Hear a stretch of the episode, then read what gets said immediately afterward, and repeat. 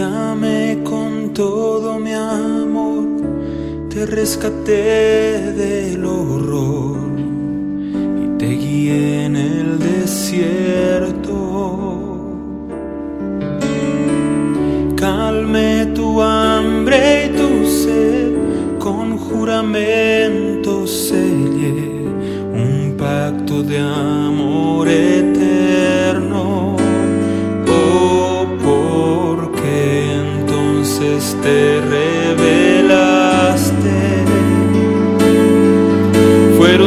sordos a mi voz tus oídos y ahora estás tan sin luz.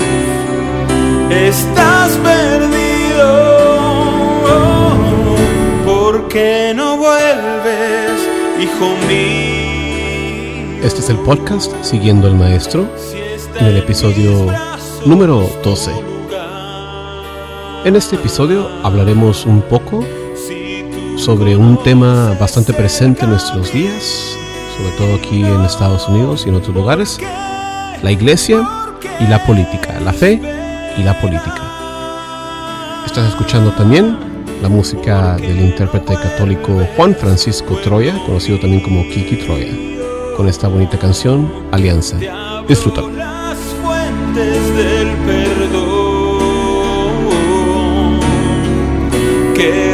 Resplandezca nuestra alianza. Será un lazo de amor.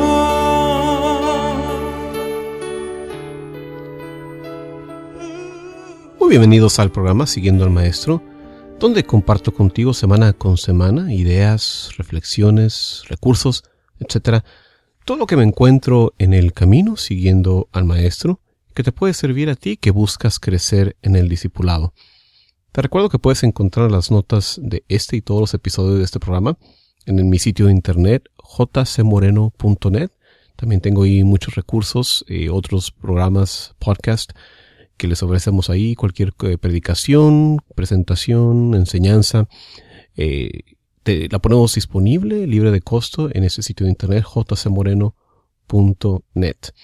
Y el día de hoy quería compartir con ustedes un tema bastante presente para todas las personas eh, en este país. Eh, estamos ah, grabando estos programas, resido aquí en Houston, Texas, y, y todo el país pues se encuentra ahorita en esta marcha inevitable hacia las elecciones de noviembre y ya se han decidido los dos candidatos de los dos partidos políticos principales, los republicanos y los demócratas. Y entonces la pregunta siempre sale a la mente para los católicos, para mucha gente, y para nosotros eh, nuestra intención es de apoyar a nuestros hermanos católicos. Y la pregunta es pues ¿por quién deberíamos de votar? Y esta pregunta pues eh, no es nada sencilla de contestar porque los asuntos, las cosas, eh, pues están bastante complicadas. Los, los dos candidatos mayores que tenemos, pues como ustedes sabrán, si aunque no vivan aquí en Estados Unidos, tenemos eh, personas que escuchan este programa en otros lugares del mundo.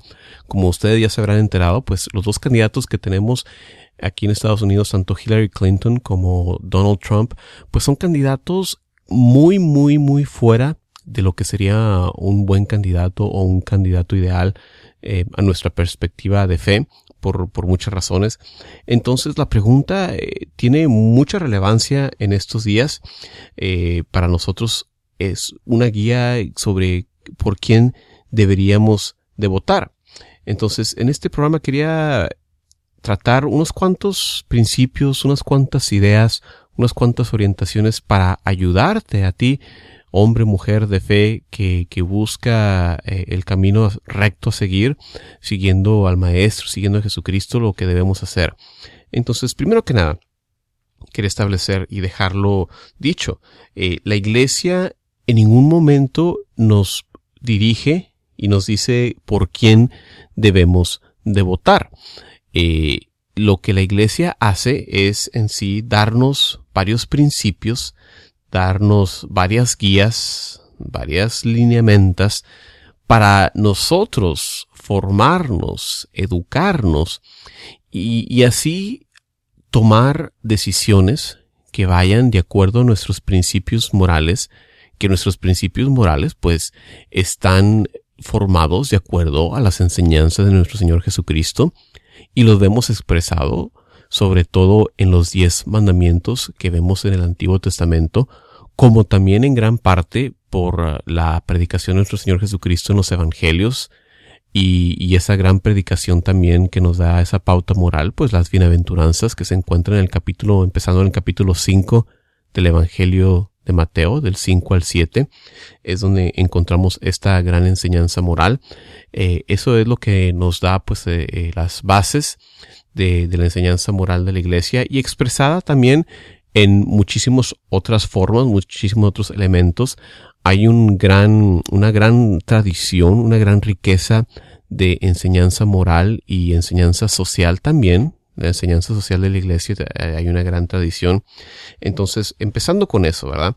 La iglesia entonces eh, no nos dice por quién votar, nunca va a identificar eso por nosotros, sino más bien en sus enseñanzas, orientarnos, recordándonos lo que nos enseñó Jesucristo, para así nosotros formar eh, nuestro entendimiento, nuestra conciencia y así tomar una recta decisión. Y de la formación de la conciencia, es eh, entonces el, otro tema que debemos nosotros de tratar. Es un, un gran fundamento, es bastante básico para nosotros los católicos cristianos, el de formar nuestras conciencias como es debidamente, una propia formación de nuestras conciencias, no solamente para tomar buenas decisiones en esta área de la política, sino también porque esto nos va a guiar en las decisiones morales, las decisiones éticas de, nuestras vidas. Y, y estas decisiones son las que decisión a decisión van formando el camino, ya sea hacia nuestra salvación o hacia nuestra perdición. Eh, este camino lo vamos caminando usualmente paso a paso. Son, son pocas las personas, es raro eh, la persona que con un gran evento en su vida se decide definitivamente ya sea hacia un lado o hacia otro. No, para la mayoría de nosotros este camino se va orientando hacia la cruz o, o hacia el maligno, paso con paso, decisión con decisión. Por eso es muy importante para nosotros, como les decía, no solamente en el área política, sino también para nuestra formación moral, para nuestra salvación incluso. No, no es, no es una exageración decirlo. El formar propiamente nuestra conciencia. ¿Qué es la conciencia primero que nada? Bueno, la conciencia hay que recordar es para nosotros la voz de Dios que resuena en el corazón humano la voz de Dios que resuena en el corazón humano. Entonces, todos tenemos una conciencia, incluso pues los no cristianos, incluso los no católicos, todos tenemos una conciencia. De hecho, eh, la iglesia nos enseña que las, las personas no católicas también pueden alcanzar la salvación en la medida que esas personas escuchen, sigan los dictámenes de su conciencia. Pero para nosotros los católicos que sabemos y que tenemos la revelación divina, pues se vuelve aún más importante tener una conciencia bien formada y reconociendo entonces, primero que nada, que, que se trata de la voz misma de Dios en nuestro interior, en nuestro corazón. Esta voz que nos revela la verdad, que nos llama a hacer el bien, como a la vez el rechazar el mal. Por eso la conciencia siempre eh, nos, nos trata de llevar a hacer estos juicios morales que van de acuerdo a nuestra fe.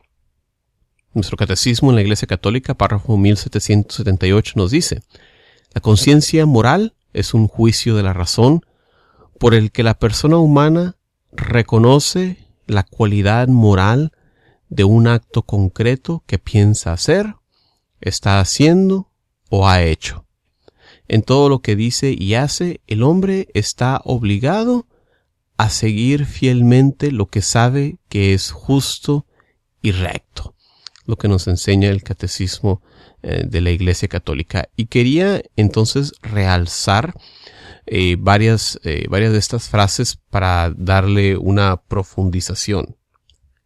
Primero que nada, la conciencia es un juicio, juicio de la razón. O sea, eh, es algo eh, parte de nuestro intelecto, no es necesariamente un sentimiento, aunque a veces los sentimientos también van envueltos, pero es más bien eh, función de, de, nuestra razón, de nuestro intelecto, es un juicio. Por eso es que se puede formar nuestra conciencia. Sentimientos pues difícilmente puedes practicar o no sea condicionarte a, a ciertos sentimientos. No, esto es algo que es función del intelecto, es un juicio de la razón, eh, con el cual entonces con la debida formación, con el debido entrenamiento, podemos reconocer las cualidades morales. ¿De qué está hablando? ¿Cuáles son las cualidades morales? Bueno, un acto moral puede ser una de tres cosas. Un acto moral, y un acto moral eh, también lo podemos definir como un acto del ser humano, ¿verdad? las cosas que hacen los animales pues no son actos morales, únicamente los actos humanos. Eh, puede ser una de tres cosas. Puede ser un acto bueno, Puede ser un acto malo o puede ser un acto eh, neutral. Por ejemplo, un acto moral que es bueno es entonces el decir la verdad, el ser justo, el ayudar a los pobres. Todos estos son buenos actos morales. Actos malos, obviamente, serían esos que van en contra de los diez mandamientos, el matar, el decir mentiras, el fornicar, eh, todas estas cosas. Y actos que serían neutrales, bueno, son los que están afuera de este juicio moral. Me levanto hoy de la cama, ¿de qué lado me levanto? Si me levanto del lado derecho, pues da lo mismo que me levante del lado izquierdo. Esos, eh, aunque son actos humanos, no son actos morales, no, no están dentro de este juicio moral. Entonces, eh, eh, e, estos son los actos morales con sus diferentes cualidades. Un acto bueno, malo, neutral actos concretos.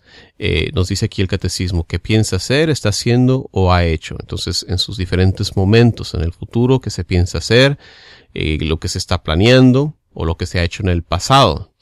Eh, lo que se dice, lo que se hace. También forma parte de los actos morales de los cuales estamos hablando y que se puede formar con la conciencia.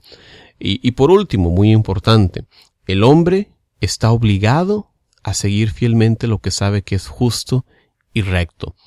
Un acto eh, se vuelve eh, pecado cuando es malo, cuando lo hacemos con libre, con, conocimiento, con libre albedrío, eh, y entonces tenemos la obligación de seguir fielmente lo que es justo y recto.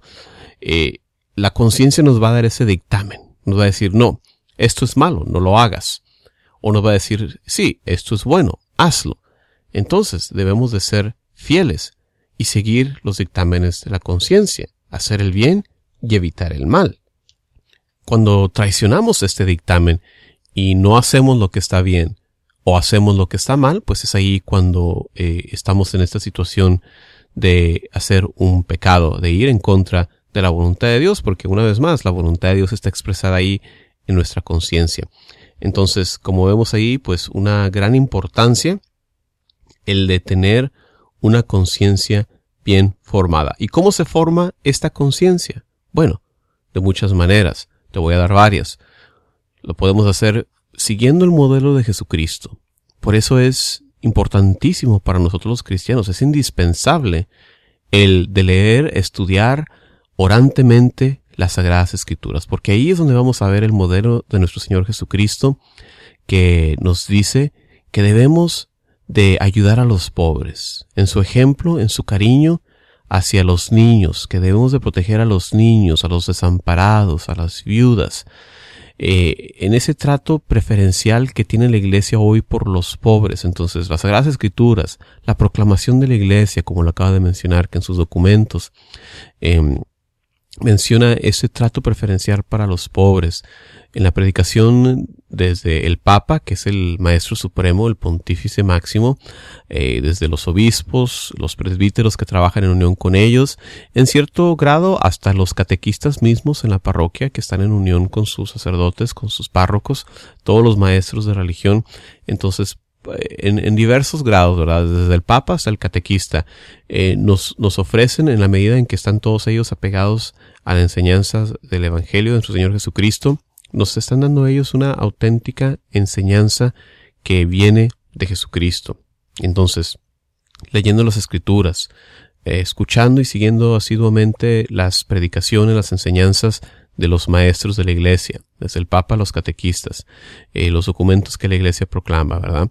Eh, también, pues, orando, orando, orando por nuestra conversión, orando para pegarnos y poder seguir la voluntad de nuestro Señor.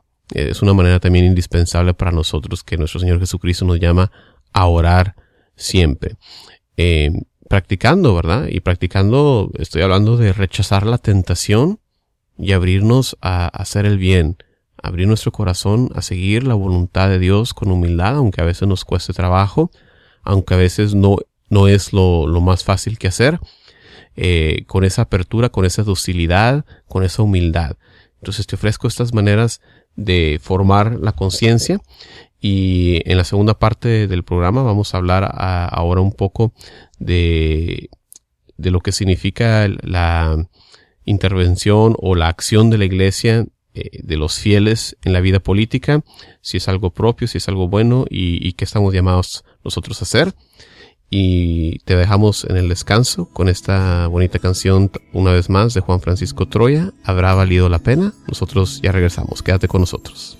Y si en mi último instante descubriera que nada fue real, fue todo una farsa aberrante y que no existe nada ni nadie más allá, si al final de los latidos simplemente dejara de existir y al sumirse el postrero suspiro, se esfumara mi alma y todo lo que fui si no existiera cielo ni infierno, tan solo oscuridad y la nada total, ni Dios, ni paz, ni consuelo eterno, ni mis seres queridos viniéndome a buscar aún así aún así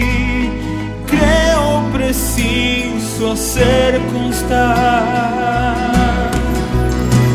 que habrá valido la pena creer. Habrá valido la pena luchar. Muchísimas gracias por estar con nosotros. Estamos de regreso en este tu programa Siguiendo al Maestro. Mi nombre es Juan Carlos Moreno, grabando este programa desde Houston, Texas. En un día lluvioso, para variar. Si te encuentras en otro lado del país o del mundo, por ahí a lo mejor te habrás enterado que ha estado lloviendo bastante en Houston. Y sí, hemos tenido en realidad una temporada bastante interesante eh, de cierta manera también muy difícil, catastrófica, con inundaciones.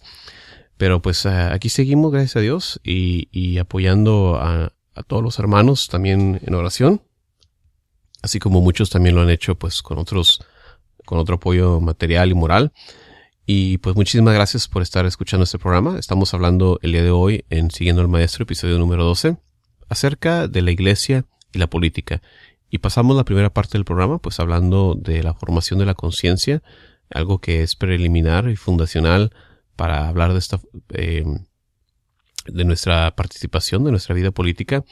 Y, nos toca ahora en esta segunda parte, eh, quiero platicar un poco de, cómo, pues es también nuestra obligación como católicos cristianos el de participar en la vida política, como parte del llamado de proclamar el Evangelio a todo el mundo, a todos los pueblos.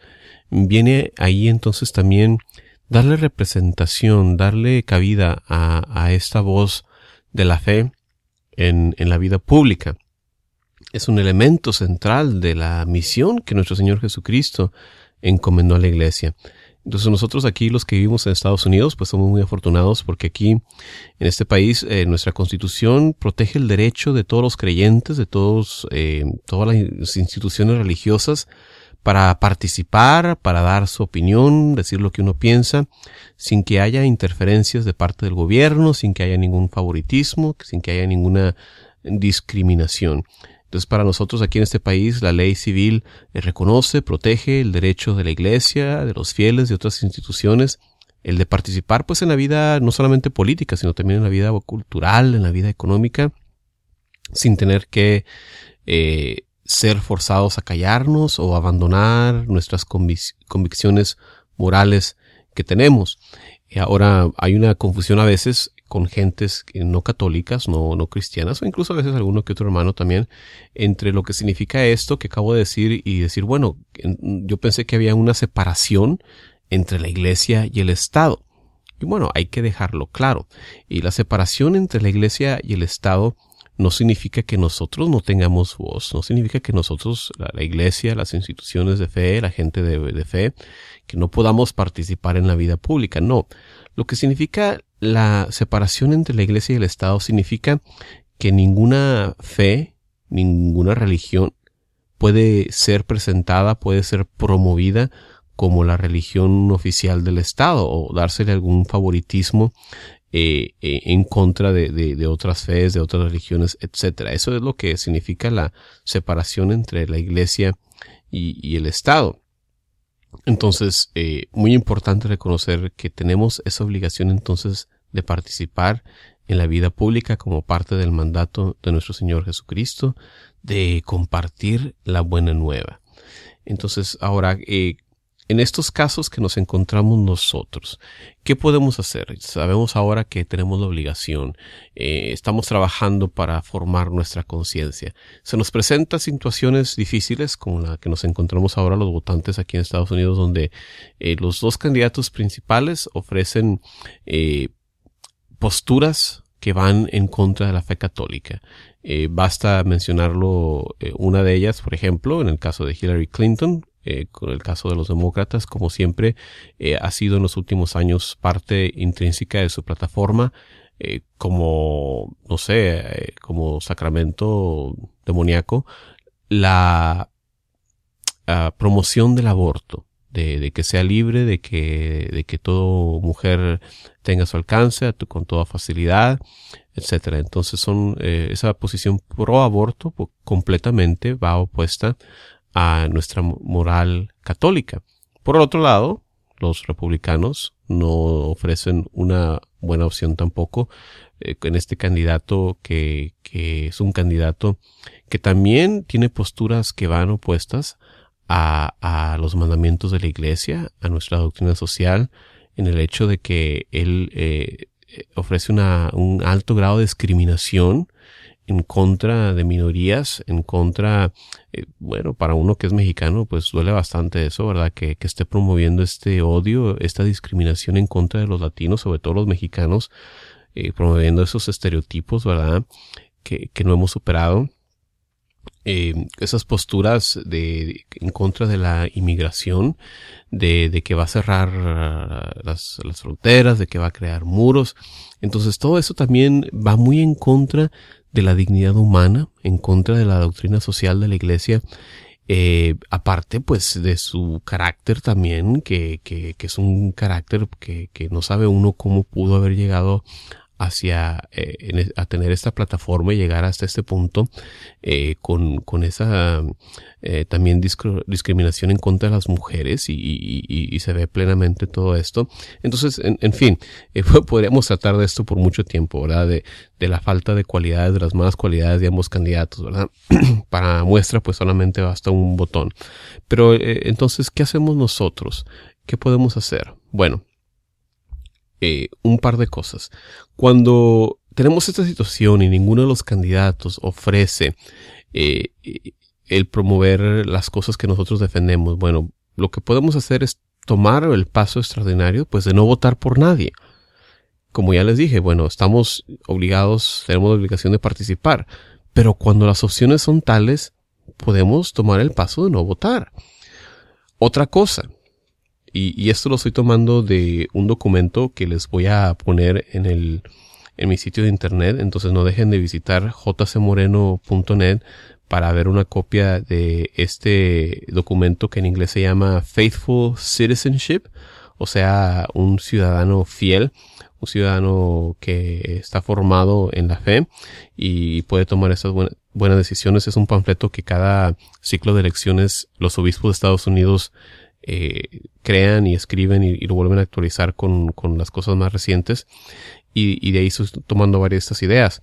Nos dice en este documento, en el número 36, eh, que aparte de no, no votar, también el votante puede, tras deliberar cuidadosamente, puede decidir votar por el candidato que piense que sea quien probablemente menos promueva una posición moralmente defectuosa y que sea quien probablemente más apoye otros bienes humanos auténticos.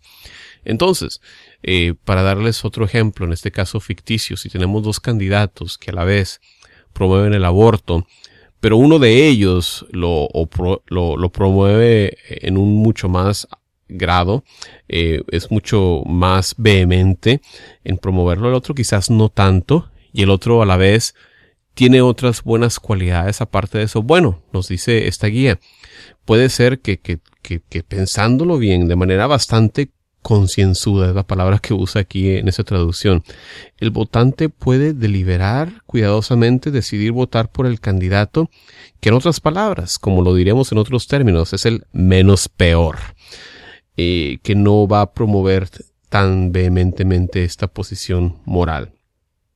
¿Qué otras cosas podemos hacer? Aparte de votar, eh, podemos participar en la vida política, eh, podemos hacer otras cosas para promover la dignidad humana. Hay muchas otras áreas también.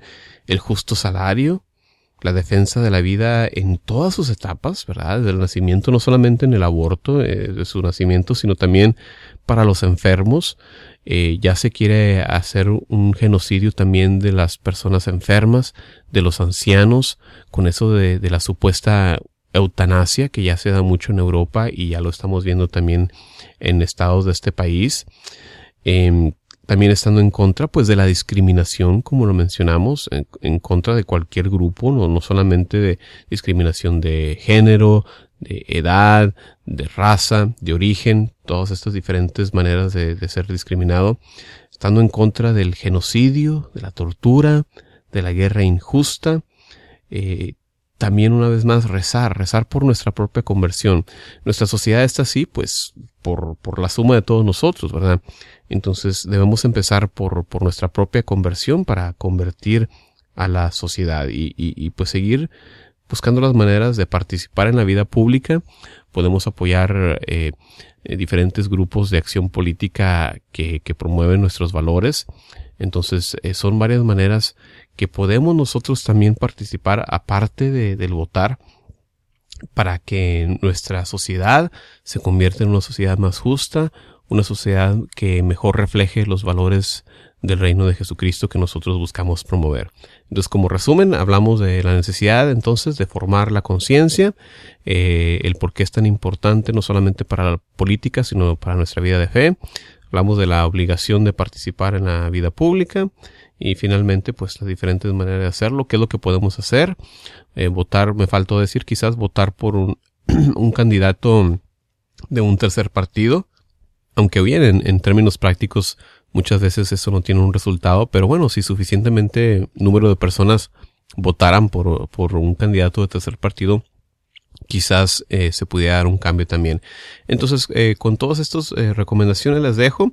Espero sus comentarios que tengan, sus críticas, sus preguntas, cualquier cosa que les podamos servir en este camino siguiendo al maestro. Como siempre, un gusto de grabar estos programas y poder compartir con ustedes un espacio eh, de reflexiones, de enseñanzas, de todas las cosas que nos encontramos en el camino siguiendo al Maestro. Se despide usted de su servidor, Juan Carlos Moreno, desde Houston, Texas. Como siempre, nos puede seguir por internet, sitio jcmoreno.net.